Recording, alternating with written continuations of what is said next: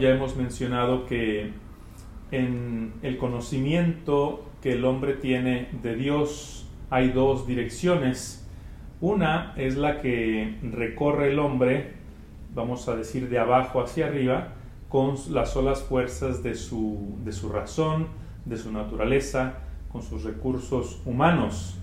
Y en este sentido el hombre llega a, el hombre de todos los tiempos, llega a intuir que existe pues un ser supremo eh, porque necesita dar explicación a muchos fenómenos que no alcanza a, explicar con eh, los razonamientos o con, con los conocimientos eh, terrenos o con, explicaciones de, de, las leyes terrenas que conoce.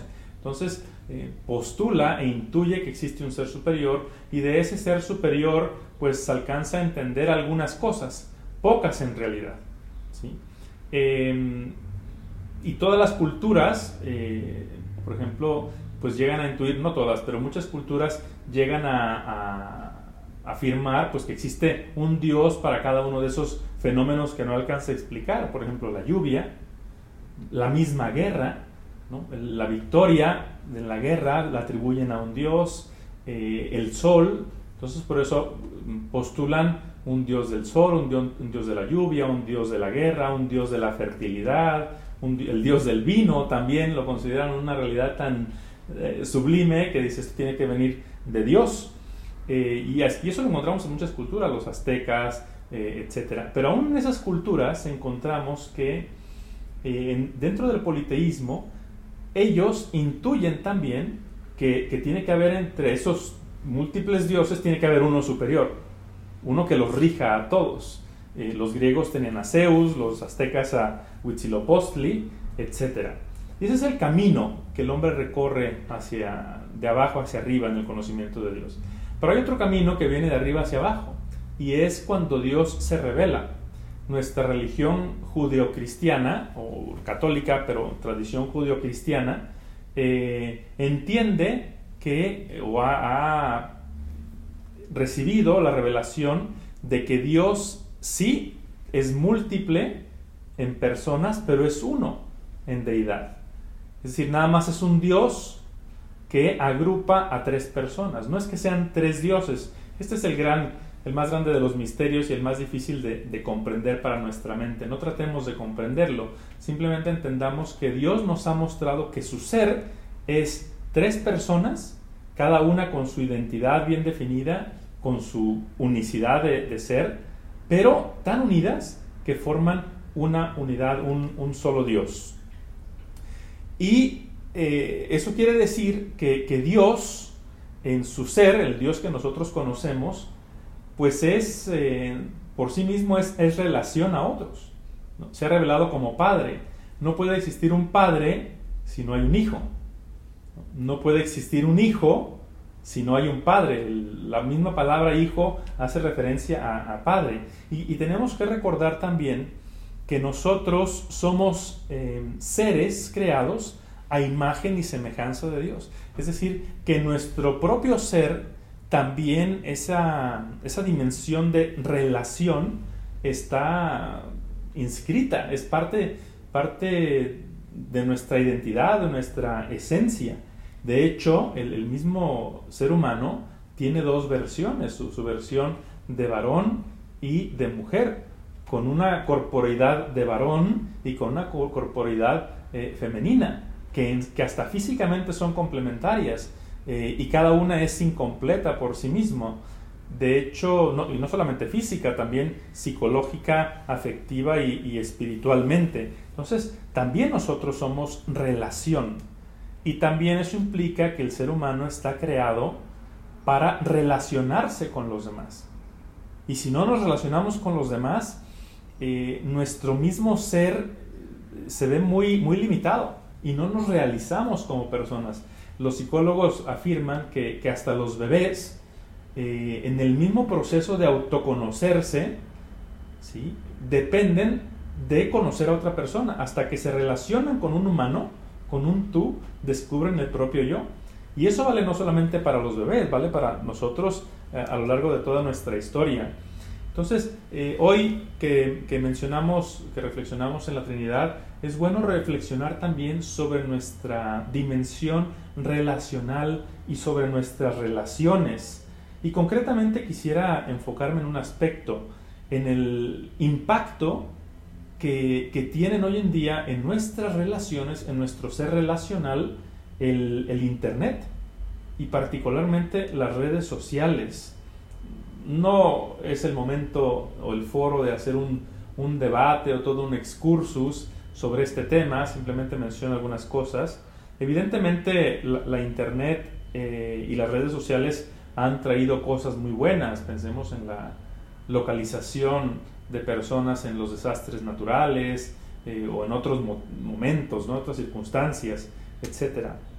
Evidentemente han traído cosas muy buenas, el permitirnos reencontrarnos con amigos que pues no sabíamos ni dónde estaban ni qué era de ellos y teníamos eh, a lo mejor 20, 30 años de no verlos eh, o de no saber de ellos. Pero yo personalmente es una reflexión muy propia, yo he puesto en la balanza todos estos bienes, todo, todo lo que Internet ofrece, y en la balanza de mi vida, y yo he renunciado, al menos a las redes sociales, porque al menos a mí siento que lo que me ofrecen es menos que, o que, lo, que, me, que lo que me quitan. Es decir, eh, pesa más lo que, lo que me quitan, lo que me disminuyen, lo que me restan, que lo que me suman. Eh, insisto, se puede decir mucho sobre este tema, pero pongo algunos efectos, algunos eh, ejemplos para reflexionar. Hemos escuchado eso, ¿no? que el Internet eh, y las redes sociales nos acercan a los lejanos y nos alejan de los cercanos. Todos hemos experimentado esto, no, no lo debato aquí. También una vez leí una frase que decía que en la comunicación que tenemos con otros a través de un dispositivo electrónico, la interacción es más con el dispositivo que con la persona misma. También eh, otro elemento que vemos es que la ilimitada, múltiple oferta de contactos, de opciones de entretenimiento, de noticias, eh, es un exceso de, información y de posibilidades que no alcanzamos a procesar, que no alcanzamos a asimilar y eso eh, pues genera que eh, superficialidad, porque vamos picoteando en una cosa y en otra, genera falta de interioridad, o sea, tiene efectos muy profundos, porque si no entramos en nosotros mismos, no nos, eh, no nos conocemos a nosotros mismos, genera ansiedad, ¿sí? no acaba uno de ver una serie cuando ya está saliendo otra, ya quieres ver la otra, ya no sabes, hay tanta oferta que no sabes ni a qué tirarle. ¿Cuántos canales tienes ahora en tu, en tu tele? Genera estrés y por lo tanto genera ausencia de paz. Entonces, en el fondo, esta múltiple oferta de estímulos nos dispersa y nos fragmenta y a la larga, como decía, eso diluye nuestra identidad. También eh, la Internet genera una nueva forma de ver el mundo. El otro día una persona citaba a, a un gurú de la comunicación y decía, si tú haces algo y no lo comunicas, no existe. Eh, es una frase soundbite, ¿no? Eh, para, para, el mundo de la comunicación, pero si te pones a reflexionar, entonces ya no estás fundando el ser de algo en, en, lo que es, sino en el comunicarlo. Entonces lo único que existe es lo que tú comunicas y dónde queda el, el ser propio de las cosas la realidad, ¿dónde queda? O también ayer vi un, espectacular aquí por Camelinas de no sé qué anunciaban, pero decía, si no te ven, no existes. O sea que tu existencia depende de tu visibilidad, de que te hagas público.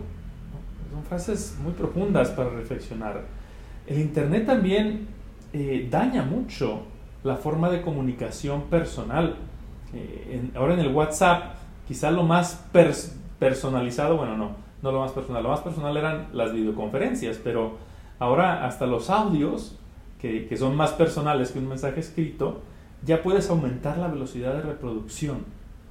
Ya lo estás desnaturalizando de alguna forma. El Papa Francisco tiene una, un párrafo espectacular en, en la encíclica Fratelli Tutti que dice, Los medios de comunicación digitales pueden exponer al riesgo de dependencia, de aislamiento y de progresiva pérdida de contacto con la realidad concreta. Esto es algo muy serio. Obstaculizando el desarrollo de relaciones interpersonales auténticas.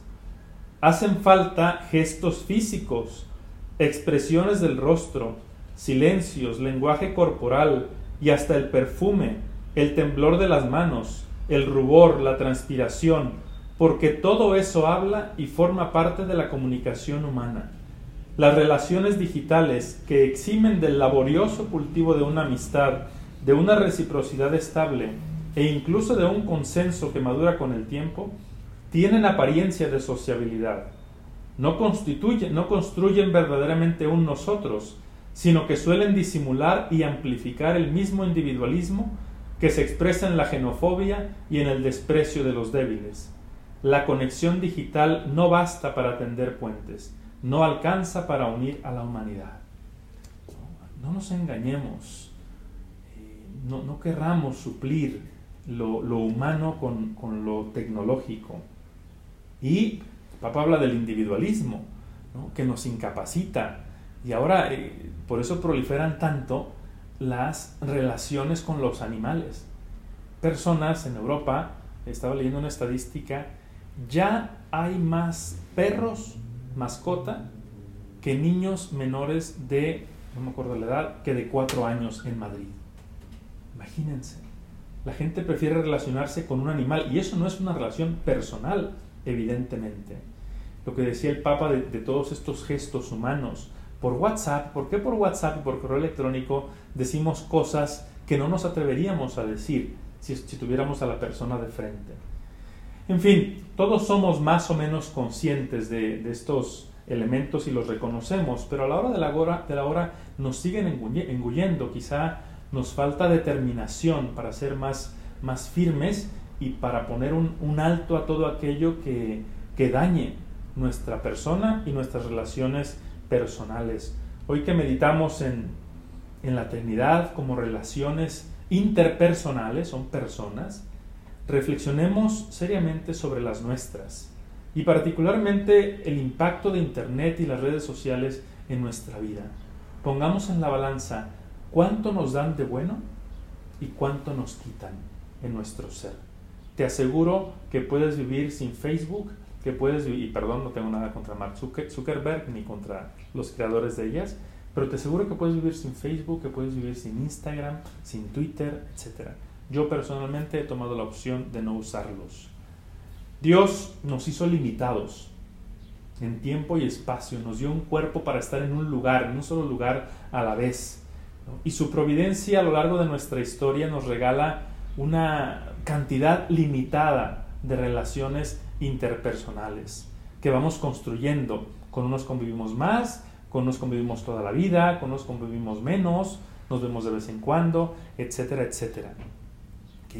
Esa cantidad de relaciones interpersonales humanas de contacto presencial son las genuinas, son las verdaderas. Y aún en esas tenemos que trabajar también. No nos preocupemos por multiplicar las cosas en nuestra vida. Eh, hay, un, hay un adagio latino que dice que, o se traduce diciendo que no hay que multiplicar entes sin necesidad. En el cielo tendremos la oportunidad de relacionarnos con todos y con todas. Aquí establezcamos relaciones verdaderamente humanas y divinas con los que nos rodean.